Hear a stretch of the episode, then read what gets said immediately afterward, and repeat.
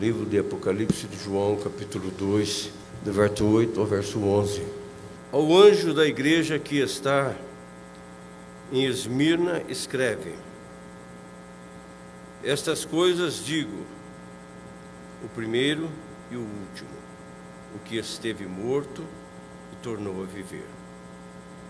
Conheço a tua tribulação, a tua pobreza, mas tu és rico. E a blasfêmia dos que a si mesmo se declaram judeus e não são, sendo antes sinagogas de Satanás. Não temas as coisas que tens que sofrer.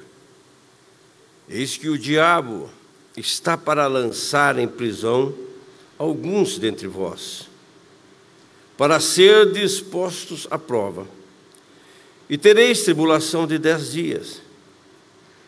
Ser fiel até a morte. Esse é o, o, a frase que eu gostaria que você guardasse: ser fiel até a morte. Eu quero pensar um pouquinho mais nessa frase com você hoje.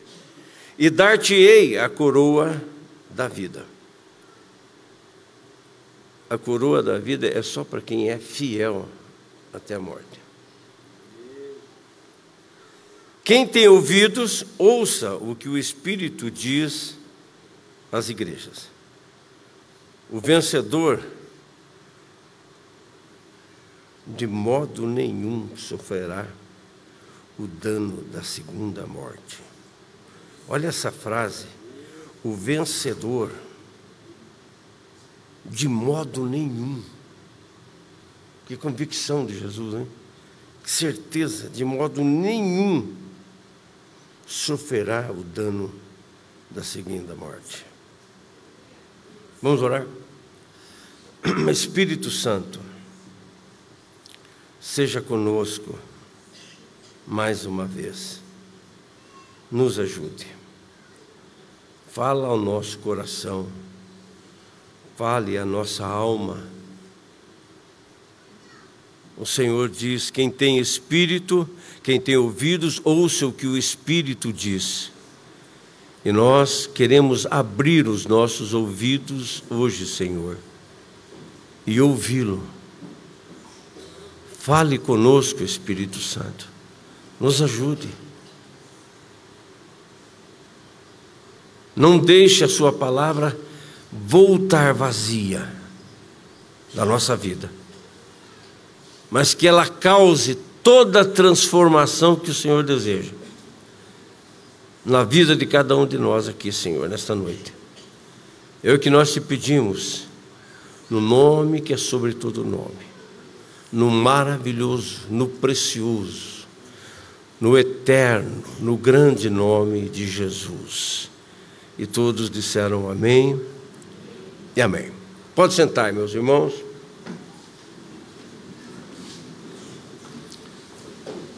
Empresta o relógio aí. Empresta o relógio.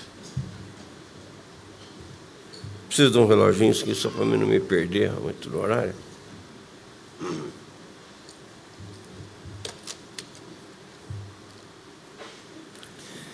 Nós estamos estudando ou Estamos nesses dias entendendo um pouco mais dessas cartas do livro do Apocalipse às igrejas da Ásia, né?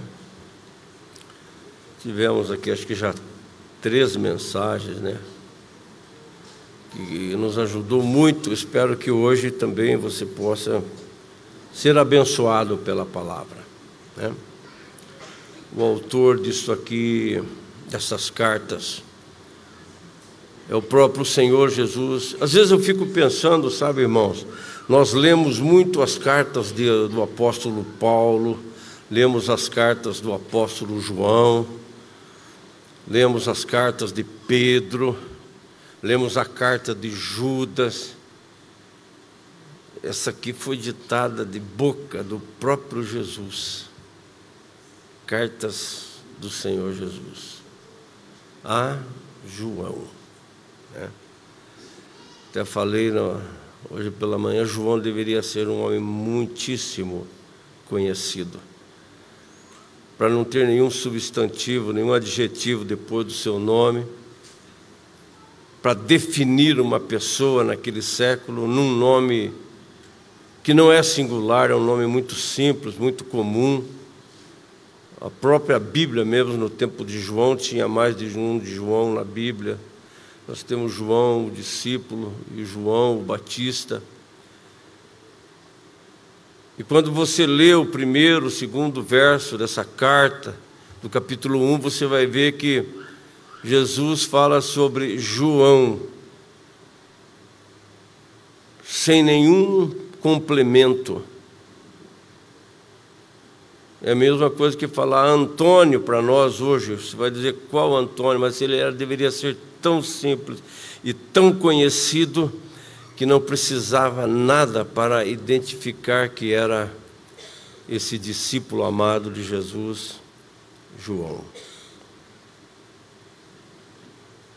João. Eu queria pensar um pouco mais profundo sobre é possível ser fiel? É, é possível viver de maneira fiel para Deus nos nossos tempos? Esse é o pensamento central do que eu gostaria de pensar com você hoje. Mas antes eu quero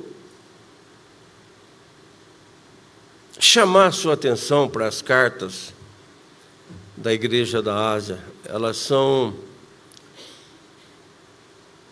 impressionante na sua unidade. Nós estamos falando de sete cartas do livro do Apocalipse. Sete é um número de Deus. Sete é um número pleno. Sete significa totalidade o número mais distante de Deus é o número seis. Sabia disso? E aqui fala sobre sete igrejas que recebem sete cartas, e cada uma dessas cartas tem sete partes. E todas estas sete cartas têm essas sete partes que eu gostaria de dar uma pincelada com você, porque elas são similares. Servia tanto para um quanto para outra. A maneira como Jesus dita isso para João é exatamente dessa forma. Então eu gostaria de olhar nessas sete similaridades antes de entrar no que eu gostaria de pensar. Primeiro, ele coloca sempre o destinatário no topo da carta. Ao anjo da igreja de Éfeso, ao anjo da igreja de Esmirna, ao anjo da igreja de Laodiceia. No topo da carta está o destinatário, em todas elas. Essa singularidade é impressionante. Segundo, aquele que escreve não coloca o seu nome nas cartas. Ao anjo da igreja de Éfeso, ao anjo da igreja de Esmirna, aqui quem escreve é Jesus. Ele não diz isso. Ele não coloca isso. Ele não diz isso na carta. Mas ele coloca um título seu. Não sei se é porque a igreja não conhecia, normalmente é um título novo. Geralmente ele fez isso. Aqui na, na, na carta de Esmina, particularmente no versículo 8, ele diz: Estas coisas diz aquele que é o primeiro e o último, aquele que estava morto e reviveu. É esse que está escrevendo para você. Ele coloca um título dele. talvez um aspecto daquilo que Jesus é e a igreja tinha esquecido. E esse aspecto dessa sua personalidade, a igreja precisava de novo trazer para si, compreender, entender. E quando ele queria ser mais incisivo com uma ou com outra das igrejas, mais contundente, mais firme, ele dizia: Quem vos escreve é a verdadeira e fiel testemunha, como que dissesse assim: aquilo que eu estou ditando escrevendo para você Acredite, porque é a mais pura verdade. Então, os atributos de Jesus é o segundo aspecto que eu vejo em todas essas cartas. Estas são as palavras daquele que se descreve, que fala de si e tudo isso tomado do ponto inicial da carta, quando você lê o capítulo 1, quando João vê estas coisas, ele pega esses detalhes e vai colocando um aqui, um ali, outro colar, um em cada uma destas cartas. Exatamente como ele se mostrou para João, em toda a sua grandeza. Terceiro aspecto que eu vejo ele sempre, antes de mais nada, quando ele fala com as igrejas, ele dá uma palavra de aprovação.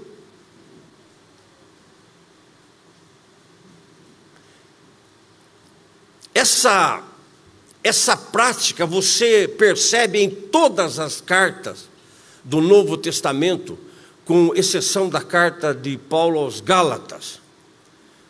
Paulo, cada vez que ele vai escrever uma carta, ele começa elogiando. É quase que uma tática. Se você vai dizer alguma coisa firme, difícil para alguém, elogie ele primeiro para que ele te ouça. É mais ou menos isso. Paulo ele ia chamar a atenção dos coríntios por causa de uma série de coisas, mas ele começa a carta dizendo: Olha, eu estou impressionado com o crescimento espiritual de vocês. Vocês têm dons por tudo quanto é lado dentro daí, vocês têm crescido. E aí, então, ele arrocha. Ele, que ele, diz, ele dá uma levantada na bola e depois bate o pênalti. Não é mais ou menos isso. Jesus usa exatamente isso. Se você quer criticar alguém, primeiro fale alguma coisa boa. Olha o que, que ele diz nessa carta. Eu conheço as tuas tribulações. Eu conheço a tua pobreza. Mas você não é pobre. Você é rico. É como se eu começasse a dizer, dizendo, irmãos, vocês são espetaculares. Vocês são os herdeiros do céu, os cidadãos do céu e daqui um pouco arroche com você. Porque isso traz a atenção. Então, as epístolas do Novo Testamento, as cartas fazem isso. E então ele começa dizendo: Eu sei, eu conheço você, eu sei o que você fala, eu sei o que você faz, eu sei como você vive, eu sei eu vejo, eu conheço, eu sei todas as coisas, nada foge de mim. É isso que ele está dizendo aqui. E ele sabe realmente, meus irmãos. E quando eu vejo uma frase dessa, eu sei, eu vejo, eu percebo. Eu posso dizer uma coisa para você sem medo de errar. Quando, por alguma situação na vida, você faz as coisas na igreja e pode ser que você não seja notado, não seja observado o que você fez, o que você faz. Não fique preocupado. Ele tudo vê. medo de errar. E aqui eu pego Quando, uma, por alguma um ganchinho que não está na mensagem, mas eu agradeço a Ana Paula, Diogo, a escola que vocês fizeram para as nossas crianças esse dia. Muito obrigado. Ardson e Gabriela, obrigado pela maneira como se trata e cuida dos nossos adolescentes, assim por diante. Logo, logo eu vou ter mais quatro para mandar para vocês. Sabe que essa era uma preocupação minha, pastor, quando o pastor Nelsinho deixou o nosso jovem? Eu pensava, mas eu tenho quatro netos. É, foi antes, mas eu pensava nisso. E Deus foi tão bom mandar vocês, Arde. Você é uma pessoa tão humilde, tão pronta para aprender, tão. Obrigado. Os nossos adolescentes estão em boas mãos, meus irmãos. Quer dizer, a igreja toda, né? Mas isso é maravilhoso. Isso é maravilhoso. Então, se você não foi agradecido pelo que você fez na igreja, não se preocupe. Aquele que é importante ver, ele vê.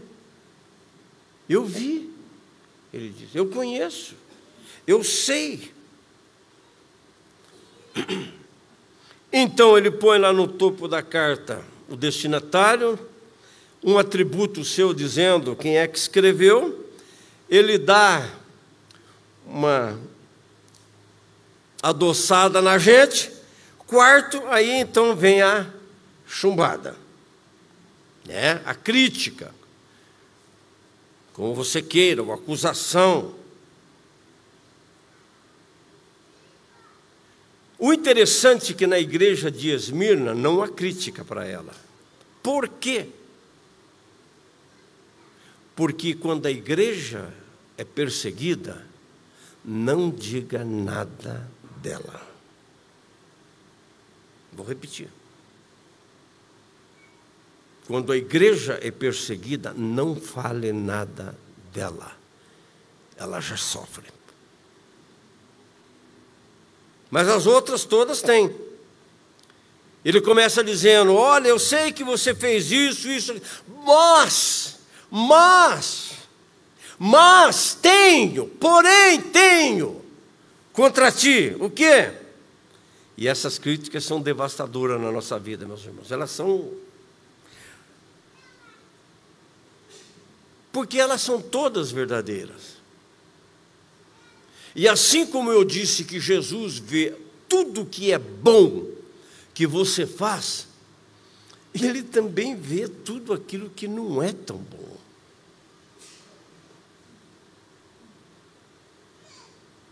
Ele conhece, ele sabe, ele vê aqueles segredos, aquelas coisas ocultas, aquilo que ninguém sabe, aquilo que você tem medo que vaze, aquilo que você quer esconder as sete chaves, aquilo que te tira o sono, ele sabe.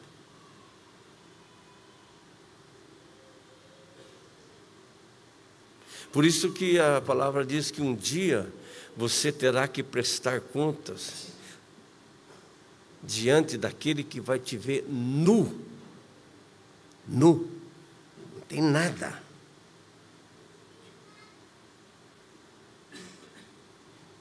Para esconder a nossa vergonha, a nossa nudez.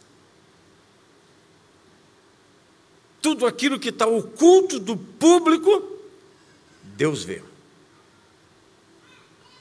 Então, como ele vê o que é bom, ele também vê tudo o que é suspeito.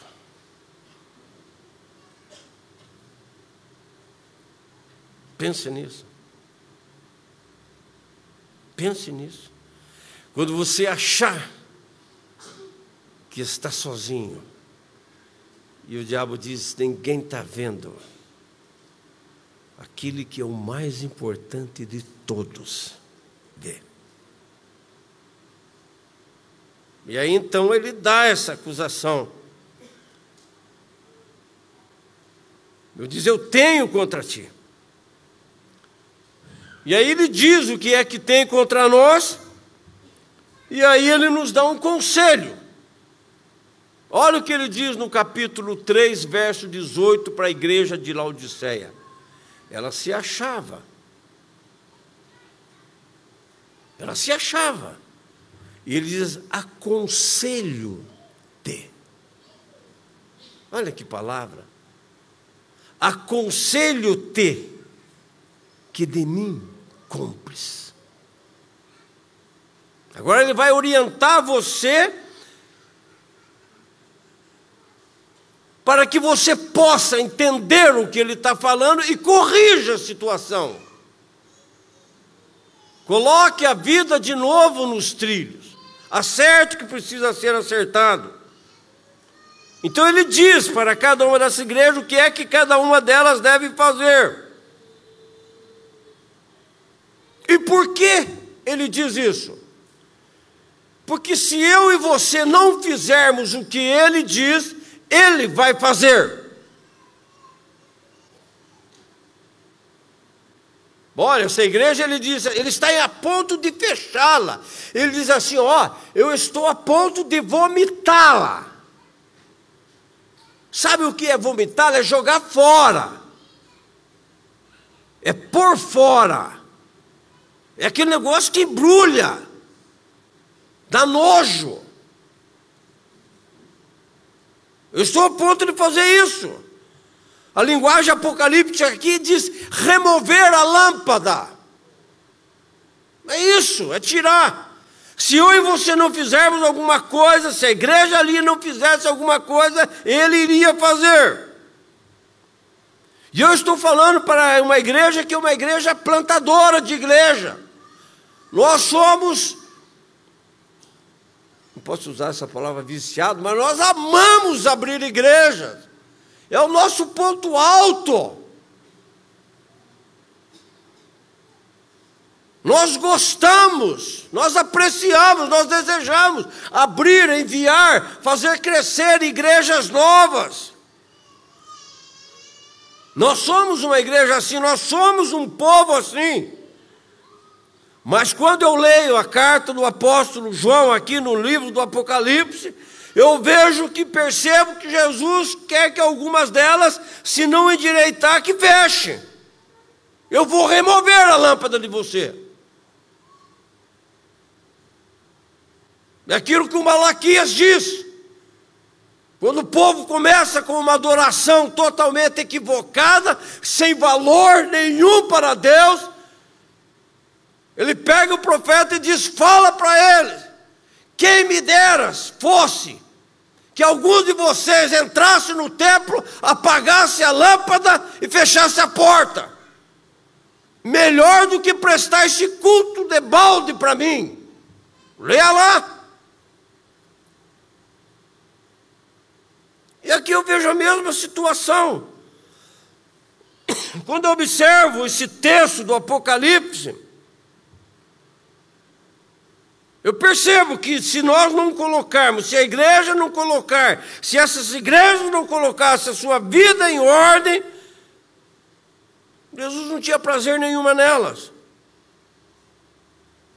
Por isso você olha milhares e milhares de templos que outrora foram igrejas no nosso país e fora dele. Deixa eu fazer uma pergunta para você. Você acha que quem fechou essas igrejas é o diabo? Você acha que ele é tão topetudo de chegar lá? Não, essa porta aqui Deus abriu, eu fecho. Você está equivocado se pensa assim. Você está equivocado. Ele não tem essa bola toda. Ele não passa de um cachorrinho que Deus tem na sua mão, e quando solta ele vai um pouquinho mais longe, e quando ele quer, ele puxa. Ele não tem esse topete. Porque esta mesma palavra diz: a porta que Deus abre, ninguém fecha. Não se iluda. Mas eu penso que quando a igreja se torna um insulto a Jesus Cristo e ao seu Evangelho, Ele não tem muito prazer que essa igreja fique aberta, ou sei lá o que, meus irmãos.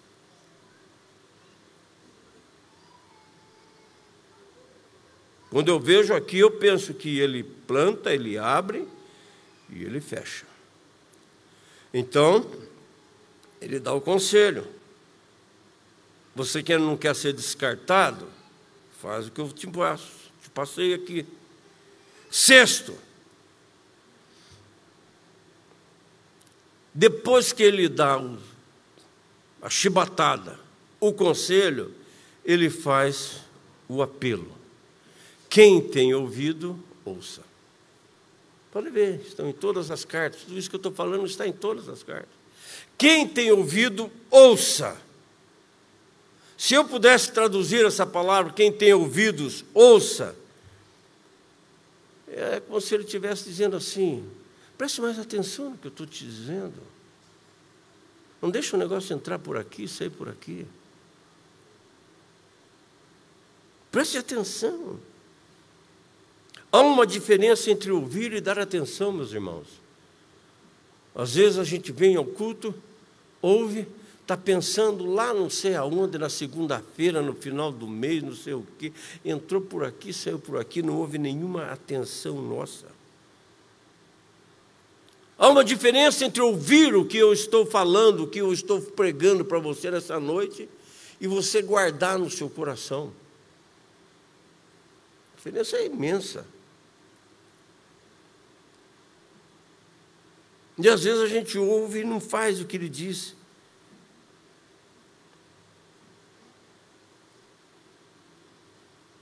Quem tem ouvidos para ouvir, ouça. Ouça o que o Espírito diz às igrejas.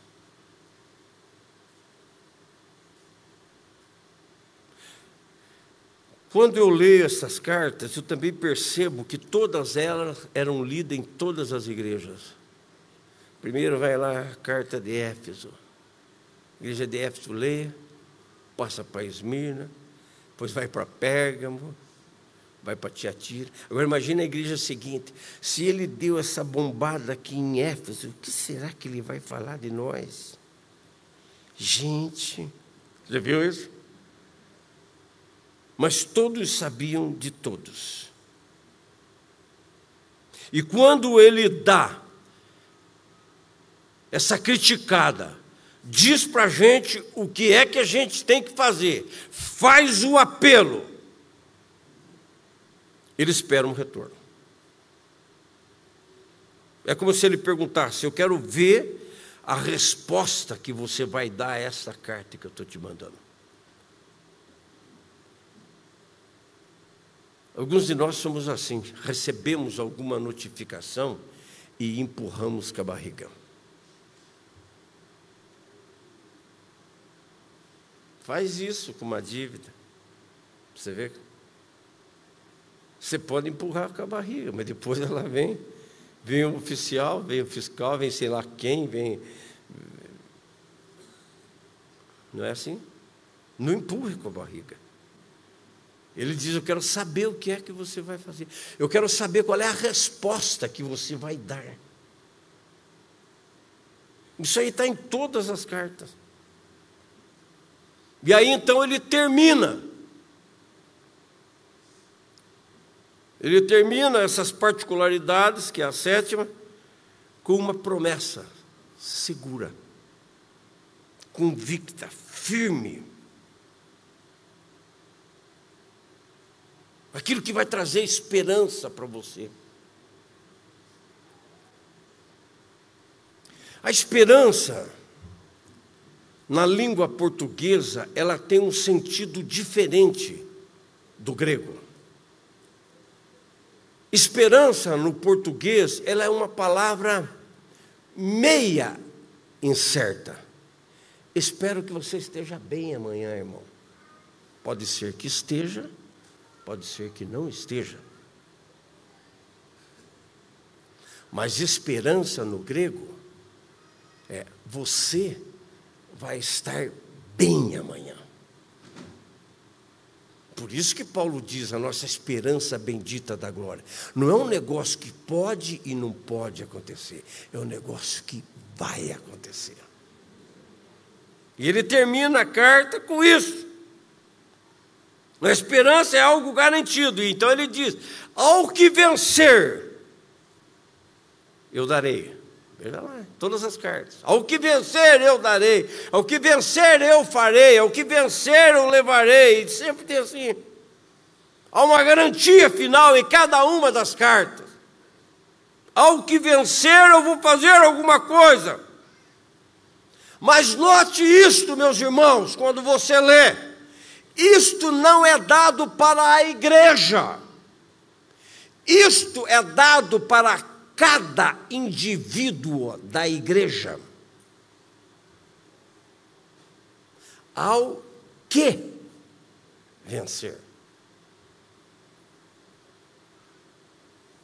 Não é para todos, é ao que vencer.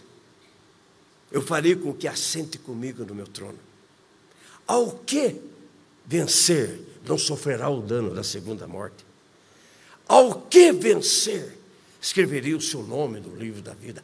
Ao que vencer, eu o apresentarei diante do meu Pai um dia. Ao que vencer? Não é a todos que saíram, como diz o pastor Irã, na maratona. É ao que vencer, que é o tema da nossa. Dos nossos dias aqui. Ao que vencer? eu vou fazer alguma coisa.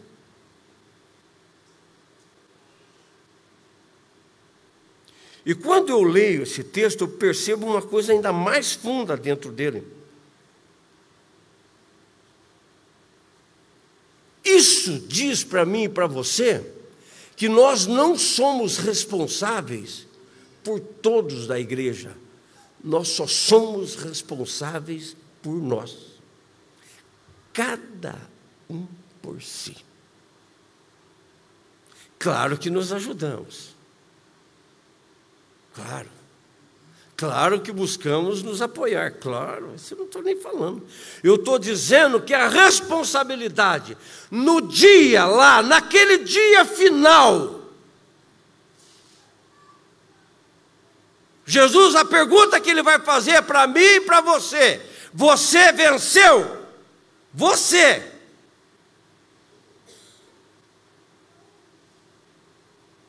Paulo nos diz assim: combatemos um bom combate, terminamos a carreira e guardamos a fé.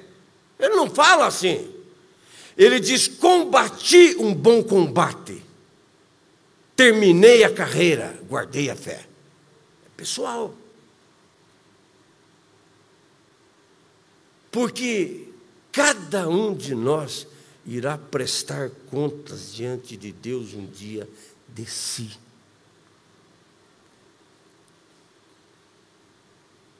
E se isto é verdadeiro, quando você olha para estas cartas, ela diz que nós temos que vencer aonde estamos. Você não vê em nenhuma das cartas Jesus dizendo assim: ó, oh, se você estiver na igreja de Éfeso e ela não estiver muito boa, vá para Esmirna, pegue a sua carruagem, faça alguns quilômetros, vá congregar ali em Pérgamo. Você nunca vai ver isso na Bíblia.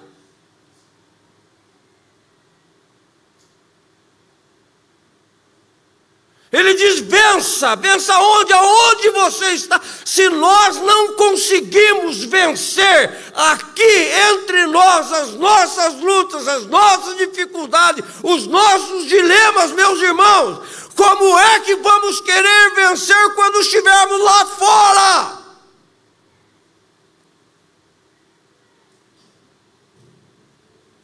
Eu vou sair daquela igreja, não gostei.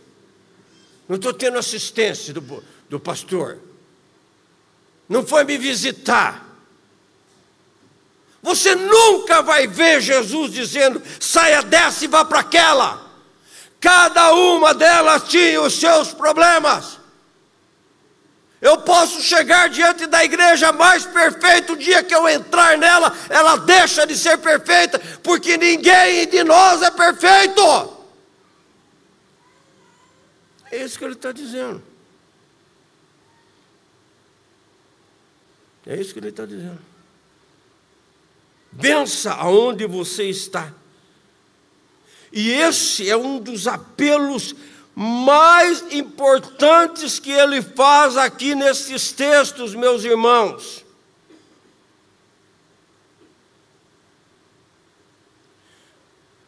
Mas olhe como eu vejo a, a misericórdia, a bondade e a graça de Jesus. Eu falei da igreja de Laodiceia, capítulo 3, verso 18, Apocalipse, que usei com dureza o versículo que Jesus diz: Eu vou vomitar você. Mas você conseguiu ler depois? Esse é o nosso problema, nós lemos partes da Bíblia. Ele olha para essa mesma igreja que diz: Eu estou para pôr você para fora, eu estou a ponto de vomitar você, eu estou com nojo de você ele mesmo a esta igreja, ele diz assim: Eis que eu estou à porta e bato.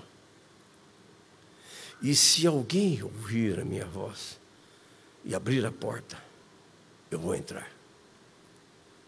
O que é que ele está dizendo aqui? Ele está dizendo que ele está à porta, não de corações, mas da igreja. E se um de nós abrirmos essa porta, ele entra por causa desse um. É isso que ele disse. Isso, você vai notar isso em todas as cartas. Se um de nós quisermos que Deus faça alguma coisa aqui, Ele vai fazer. Essas são as particularidades que eu notei. Quis colocar como introdução para você aqui nesta noite, lembrando dessa dessa igreja tão importante que é Esmirna.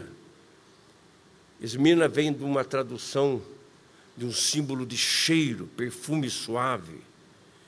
Esmirna vem de uma, de uma, de uma, de uma erva aromática muito conhecida por nós, que é a mirra. Esmirna ficava a 30 quilômetros ao norte de Éfeso e 60 ao sul de Pérgamo. Era considerada a mais bela cidade da Ásia Menor naqueles tempos. O seu nome era tão singular que ela era chamada de Flor da Ásia. Tal era a beleza que essa, que essa, que essa cidade, que essa igreja vivia. E aí Jesus diz a essa igreja, diz, quem for fiel até a morte, João está escrevendo isso aqui perto do ano 90. Ele está sozinho numa ilha. Não tem mais Pedro, não tem mais Tiago, não tem mais Tomé, não tem mais Bartolomeu, não tem mais Simão, Mateus. Todos já foram. Ele está sozinho. Ele está velho. Foi levado numa ilha, numa ilha para ser exilado, onde os políticos ficavam para serem esquecidos. E não ficavam ali sentados sem fazer nada. Eles cortavam a pedra, tiravam os, os, os granitos da pedra.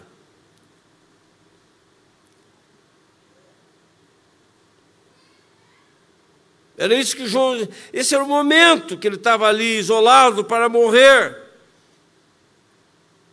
Não há reprovação para essa igreja. Mas ela está sendo perseguida, ela está sendo, ela está sendo massacrada, gente. E a pergunta que eu fiz no início: é possível viver de maneira fiel para Deus até a morte? É possível ser fiel? É possível viver para Jesus com fidelidade num mundo de tanto relativismo?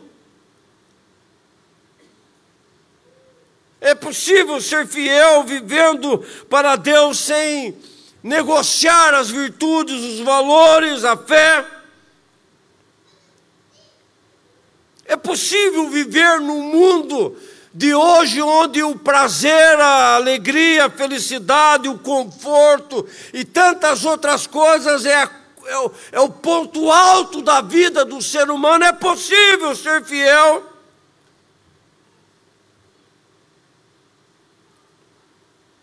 E eu vou dizer para você que é. E sabe por que, que o sofrimento é importante, meus irmãos?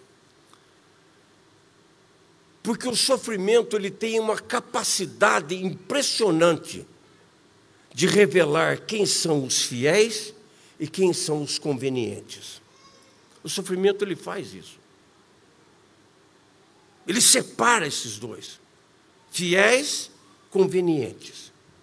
Gente que barganha, gente que troca, gente que faz as, as coisas mais impressionantes quando a pressão vem. Como é possível, pastor, ser fiel em tempos difíceis? Ou como é possível ser fiel até a morte? Primeiro, não tenha uma vida muito romântica ou romantizada. Cuidado com esse negócio. Eu vou servir a Jesus e eu não vou ter mais problema eu vou viver para Jesus, eu vou me converter, então tudo, se eu fizer tudo certinho, se Deus fizer tudo certinho, eu não vou ter mais problema nenhum na vida. Por incrível que pareça, tem uns, alguns de nós que pensamos assim, que nós vamos viver num eterno mar de rosas, que nós vamos viver de maneira tranquila o tempo todo pensando que depois que eles entregaram a sua vida para Jesus, não haverá mais problemas, não haverá mais pressão, não haverá mais perseguição, nem dificuldade financeira, nem problema de saúde, não tem mais nada e tudo vai ser bom e nós vamos viver só tranquilamente, só gostosamente, só eh, eh, tranquilamente e nada de mal vai nos acontecer.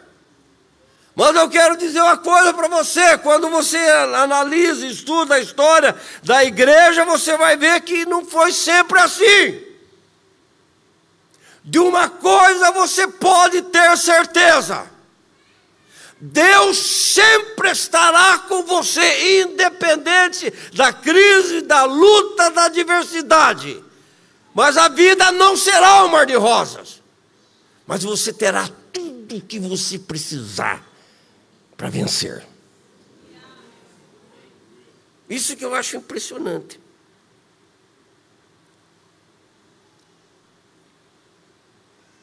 Mas alguns de nós achamos que nós vamos ver de maneira plácida, como diz o nosso hino em berço esplêndido. Se você quer viver cristianismo ainda hoje, você vai viver e enfrentar um mundo hostil. Você vai viver na contramão da vida, meu irmão. O mundo vai se opor às suas convicções, irmãos. O mundo vai se opor aos seus valores, meus irmãos. O mundo vai se opor à sua fé, à sua crença. Quando você disser que o seu é o único verdadeiro Deus, pode ter certeza de uma coisa: o mundo vai se opor, você vai enfrentar dificuldades. Se você disser que Deus é a única esperança, você vai enfrentar problemas. Se você disser que Jesus é a única fonte de salvação, e é mesmo, não há outro. Ele é o caminho, Ele é a verdade, Ele é a vida, Ele é a porta.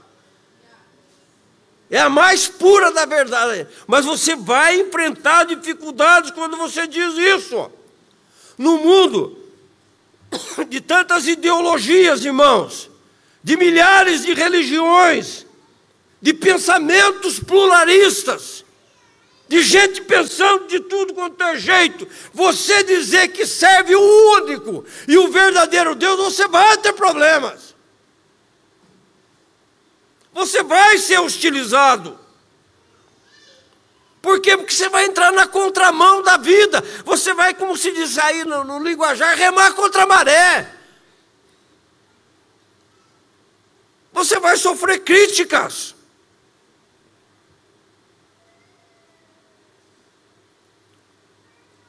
Qual você acha que foi uma das maiores dificuldades do Abraão? Foi essa. Deus disse assim: Abraão, vou chamar você, eu quero que se diga e mostre para esse pessoal que você serve ao único e verdadeiro Deus. Agora, você sabe o que acontece quando você chega para ele e diz assim: ó, o teu Deus não é o verdadeiro, o verdadeiro é o meu.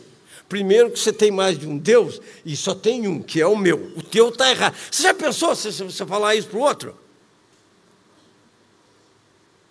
Experimente fazer isso.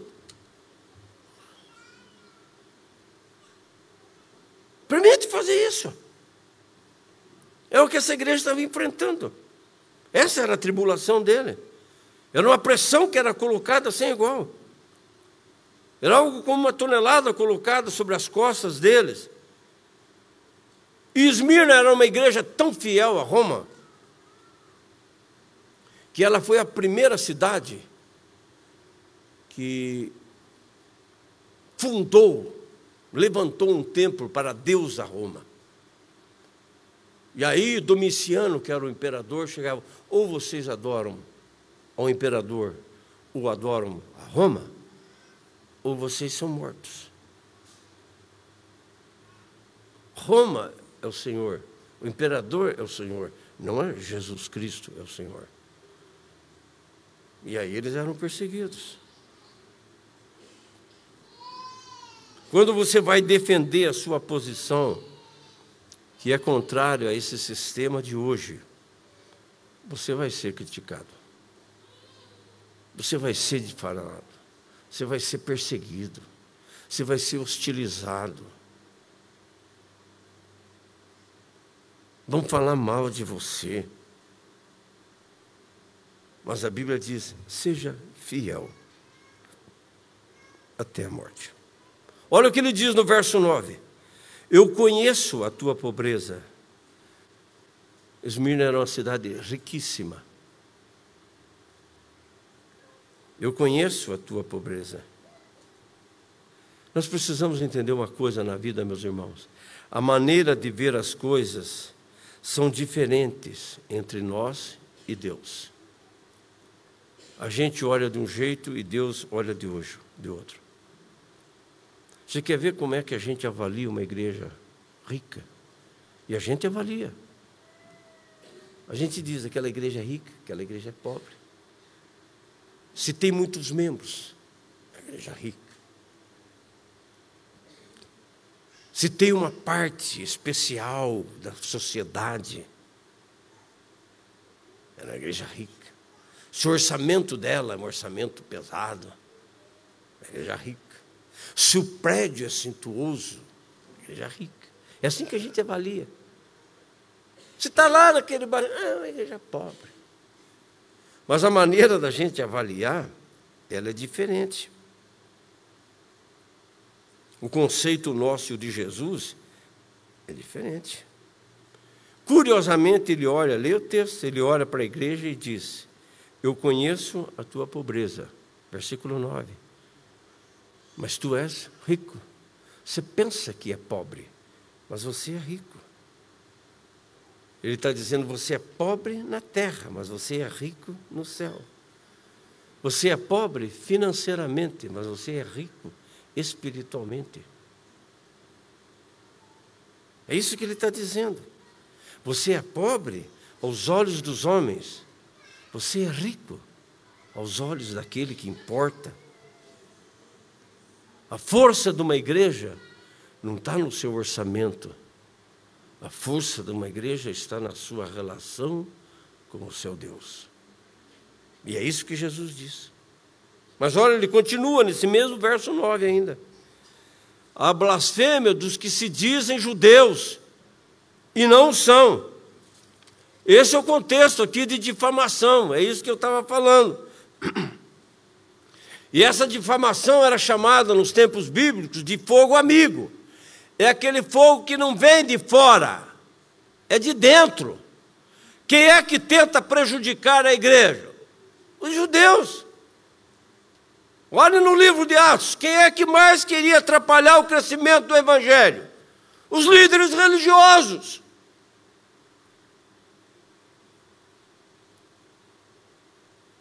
Não é o pessoal lá de fora.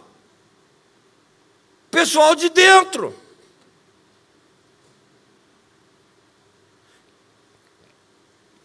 Por favor, não me entendam mal. Mas quando você entra numa internet, você vai ver um debate. Quando você vê alguém detonando o louvor, dízimo, culto, reunião da igreja, geralmente não é ímpio, é crente. É crente.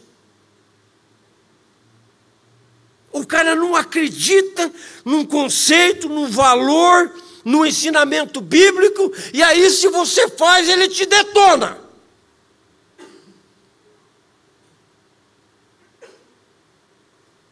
E se você não gosta de alguma coisa aqui nessa igreja, você vai, pode entrar na internet que você vai achar um apoiador seu lá.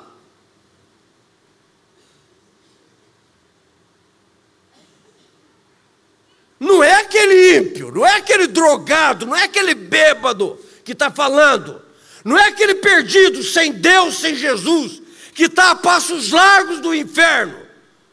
É algum defensor da fé. E não há de admirar, porque tem tantos problemas às vezes no meio de nós. De uns crerem, de outros não crerem.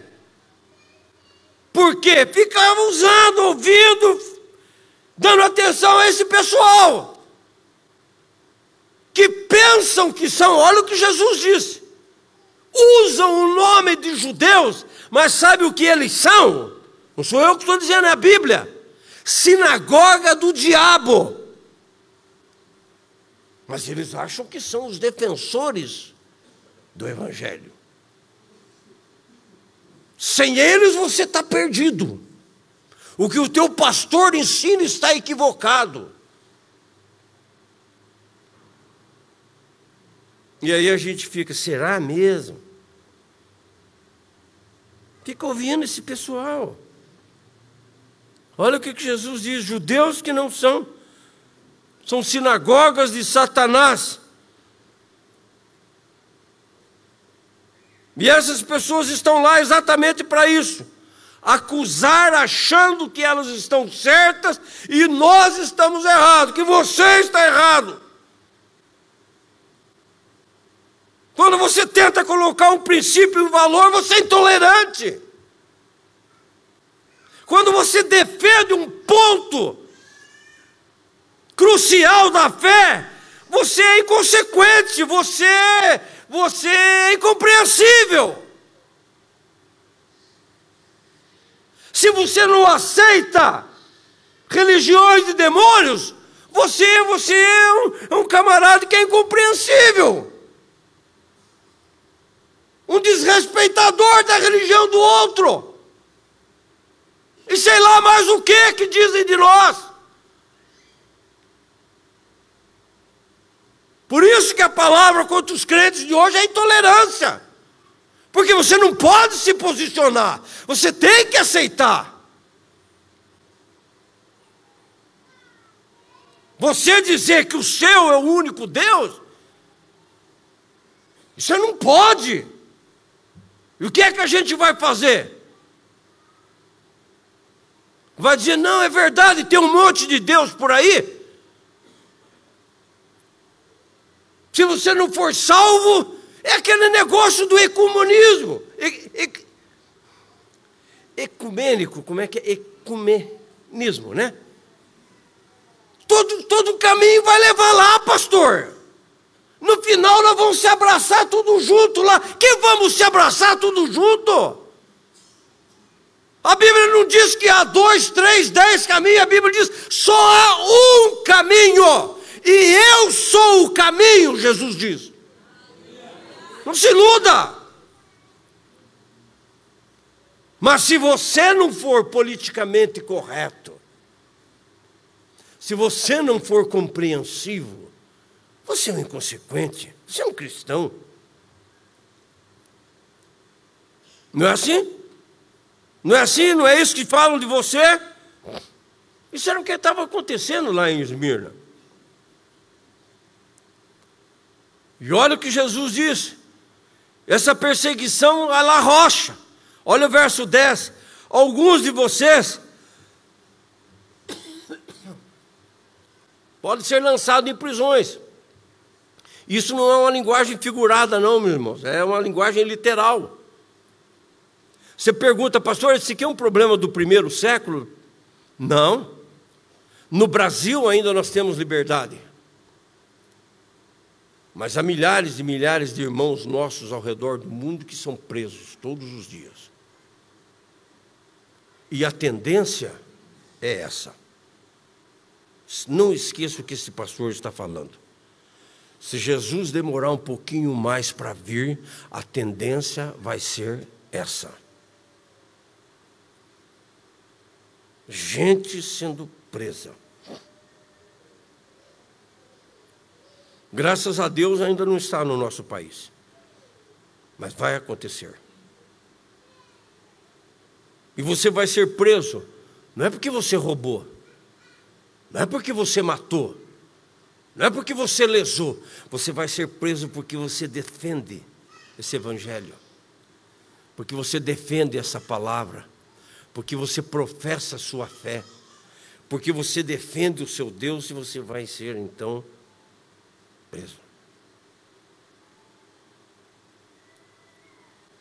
Como, pastor, ser fiel até a morte? Entendendo que a avaliação que nós fazemos é diferente da avaliação que Deus faz. E a avaliação que Deus faz das coisas é diferente da avaliação que o mundo faz. Entenda isso. Olha o que ele diz no verso, no, principalmente aqui no versículo 9: Eu conheço a tua tribulação, eu conheço a tua pobreza, mas você não é pobre, você é rico. O mundo, as pessoas às vezes avaliam de um jeito, mas Jesus avalia de outro. E isso dá um conforto para mim, para você, impressionante. Ler isso aqui nos traz uma paz que Deus olha as coisas de maneira clara e certa. Porque eu pergunto para você: quem de nós não passamos? Você não passa tribulação? Você não enfrenta diariamente dificuldades? Me diga quantos dias negros você tem na sua vida. Quantas vezes você chora por causa da dor, das tristezas, da tribulação, da angústia do seu peito e do seu coração? E Jesus disse aqui: Eu vejo.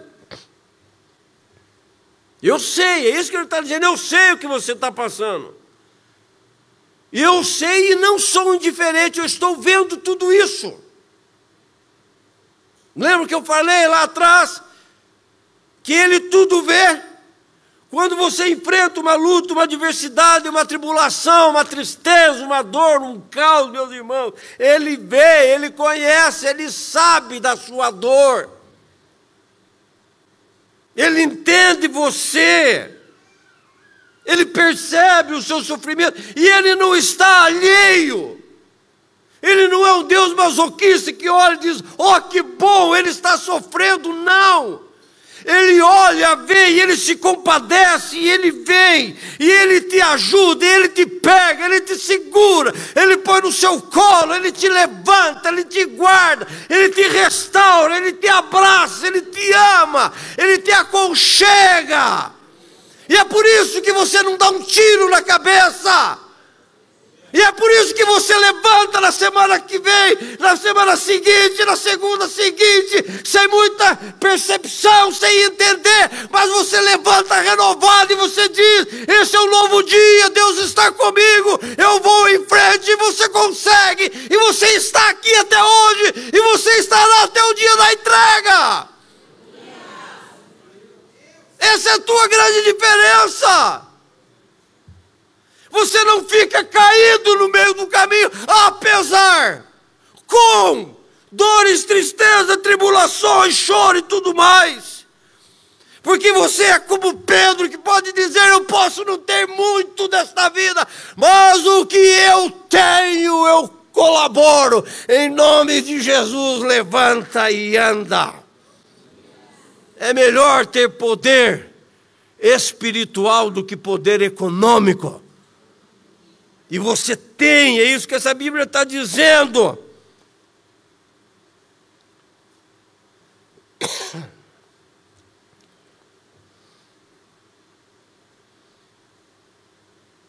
Aquilo que o mundo não tem, você tem. O mundo acha. O mundo, ele, ele, ele tem na boca a mesma frase da igreja de Laodiceia: Eu sou pobre, eu sou rico, sou abastado e de nada tenho falta. E aí Jesus olha para a igreja e diz assim: Tadinho de você, não sabe que és um pobre, cego, miserável eu gosto daquela versão que diz desgraçado, sem graça, sem graça, cego, nu. Mas você não. Eles acham que tem alguma coisa, mas quem tem é você.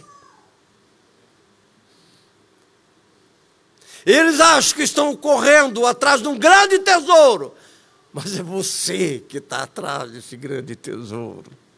Eles acham que vão conquistar uma grande fortuna, mas a maior riqueza, incomparável, aquilo que os olhos não viram, o entendimento não conseguiu assimilar, não desceu ao coração, não entrou no ouvido, não saiu da boca, é o que Deus tem preparado para aqueles que o amam. Eles nem sabem. Você tem.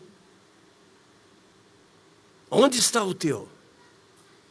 Onde está o teu tesouro, a tua riqueza, os valores da sua vida? Seja rico para com Deus, igreja.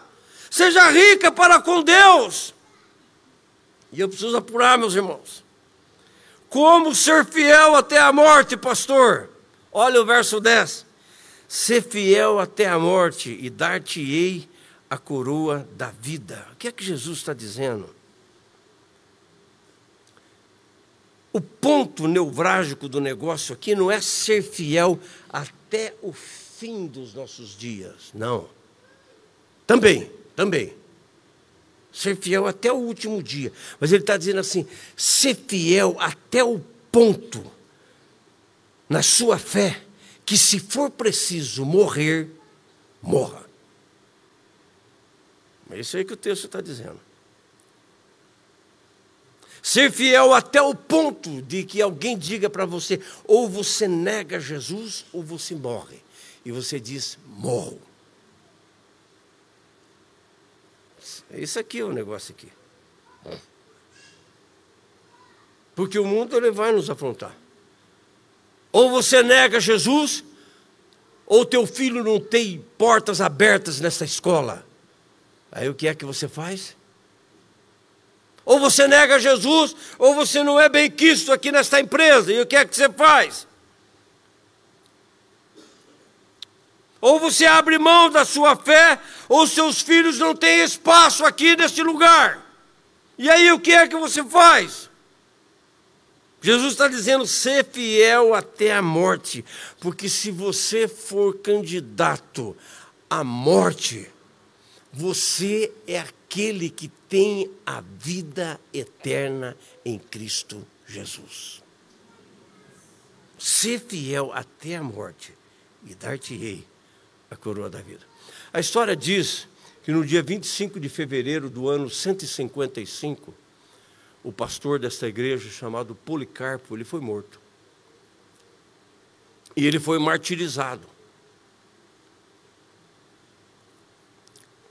Domiciano chegou para ele e disse assim: Policarpo, ou você nega Jesus, ou nós vamos atear fogo em você. Ele disse assim: O fogo que vocês colocarem em mim vai queimar alguns minutos, mas vocês vão queimar por toda a eternidade se não se arrependerem.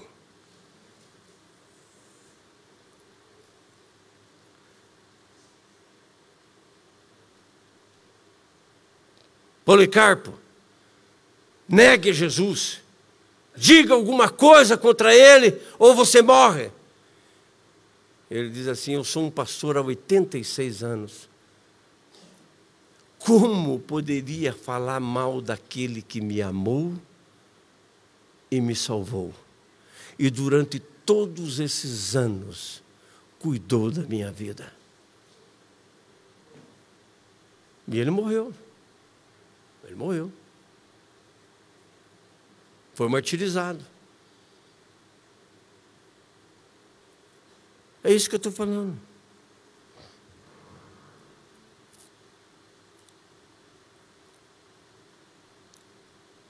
O que eu estou falando para você, igreja, é não negociar. Não faça como Judas fez. Não faça. Judas negociou a sua consciência por algumas moedas. Não faça isso. Não faça como a Bíblia diz que Esaú fez. Esaú negociou a sua bendita esperança por causa de uma lentilha, um pratinho que ele comeu escondido na porta da cozinha. Não se esqueça que um dia você vai sentar numa mesa diante de Abraão, Isaac, Jacó, os profetas, diante de Deus. Vai trocar por um pratinho ali, sentado, comendo na escada. Não faça como Acã fez, que trocou a sua fé por uma barra de ouro. O lugar que você vai morar, você vai pisar em ouro. Não faça. Não negocie. Não arrede o pé. Quando disserem para você tomar um, um, um golinho, um traguinho, pare com isso, gente. Quando disserem para você fazer uma coisinha aqui, outra colar, resista, por favor, igreja. A promessa que tem para você é muitíssimo grande. Eles não têm nada. Escute o que eu estou te falando. Eles nada. Você tem tudo. Não troque tudo que você tem por esse nada. Desprezível e miserável que te oferecem todos os dias. E se você não faz, você não é social. Para com isso. Agrade a Deus e deixe essa turma de lado porque o que eles querem é atrapalhar a tua caminhada. Paulo diz: desvencilhando-se, desembaraçando das coisas deste mundo que me, me prendem, impedem. Tento me segurar na minha caminhada, porque eu estou num alvo, os meus olhos estão fitos no autor e o consumador da minha fé, e o seu nome é Jesus, e eu vou caminhar na sua direção, e eu vou soltar tudo que está tentando me segurar. Não ceda, igreja, não ceda.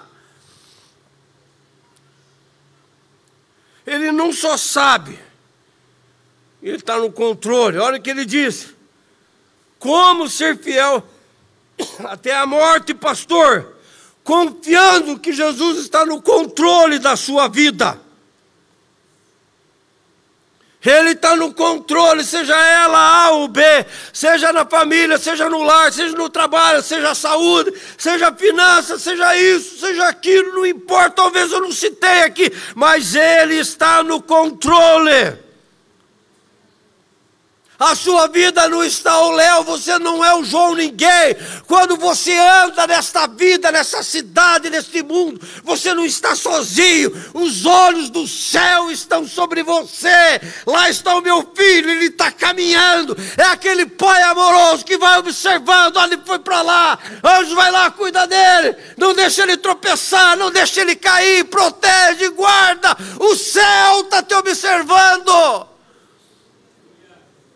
Do trono do Altíssimo sai ordem a teu respeito, para te ajudar, para te guardar, para te sustentar. E olha o que ele diz no verso 10: Não temas, não temas estas coisas que talvez alguns de vocês possam passar. Não tema. Talvez você vai passar coisas que eu não vou passar. Eu vou passar coisas que você não vai passar, mas Jesus diz: não temas.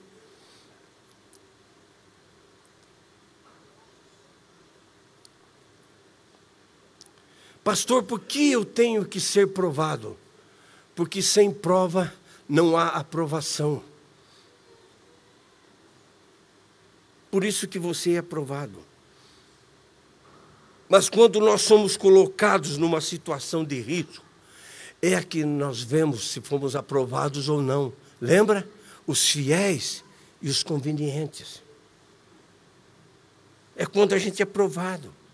Lembra da história do José? Vamos ver como é que ele é quando é vendido. Vamos ver como é que ele procede quando ele é traído. Vamos ver como, ele, como é que ele reage quando ele é injustamente difamado. Vamos ver como é que ele faz quando ele é injustiçado. Aí então vem o anjo e diz assim: passou na prova. Que prova? Nem sabia que estava na prova. É, não sabia, mas estava na prova. A prova de ser fiel com Deus. E eu termino, versículo 8. Aí ele diz: Não tenha medo se algum de vocês forem passar por isso. Eu sou o primeiro, eu sou o último. Eu estive morto e revivi.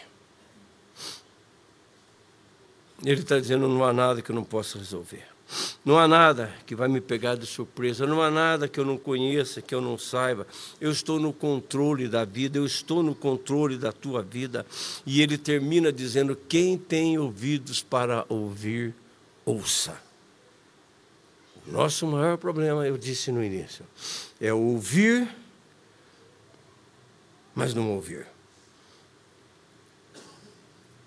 Abra o seu coração hoje.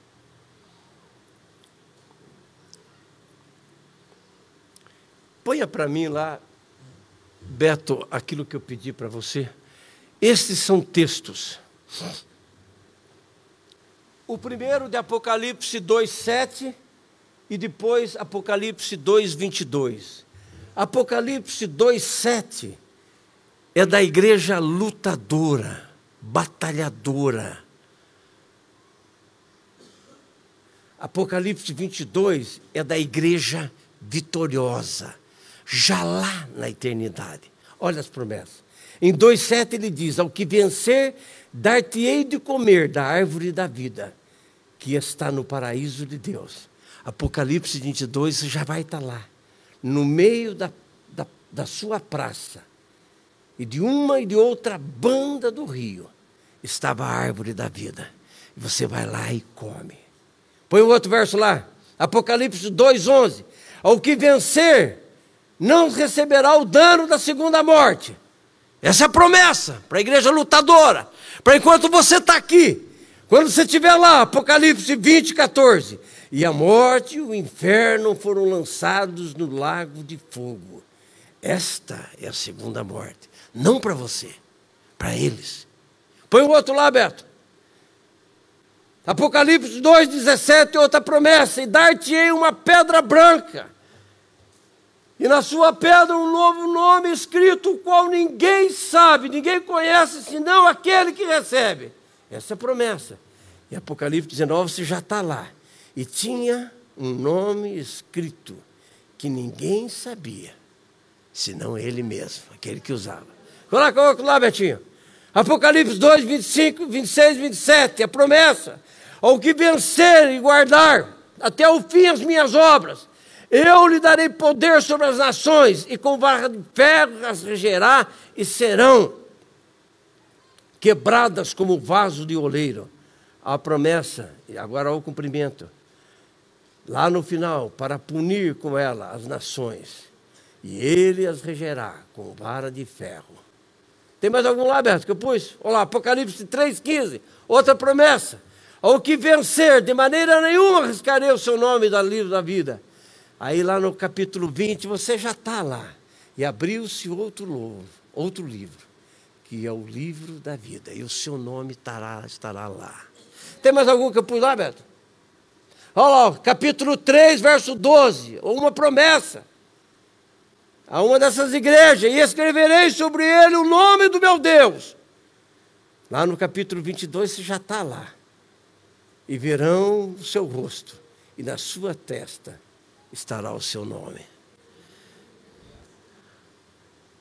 A igreja sofredora e a igreja gloriosa. Hoje você sofre, você luta, você vai. Mas logo, logo, alguém vai puxar um lençol sobre a tua vida. As pessoas vão chorar ao seu redor, vão dizer palavras boas, vão sentir a sua falta. Mas a pergunta que eu faço quando esse dia chegar para você, aonde você estará? Quando alguém puxar um lençol sobre você aqui nesta vida, aonde você estará?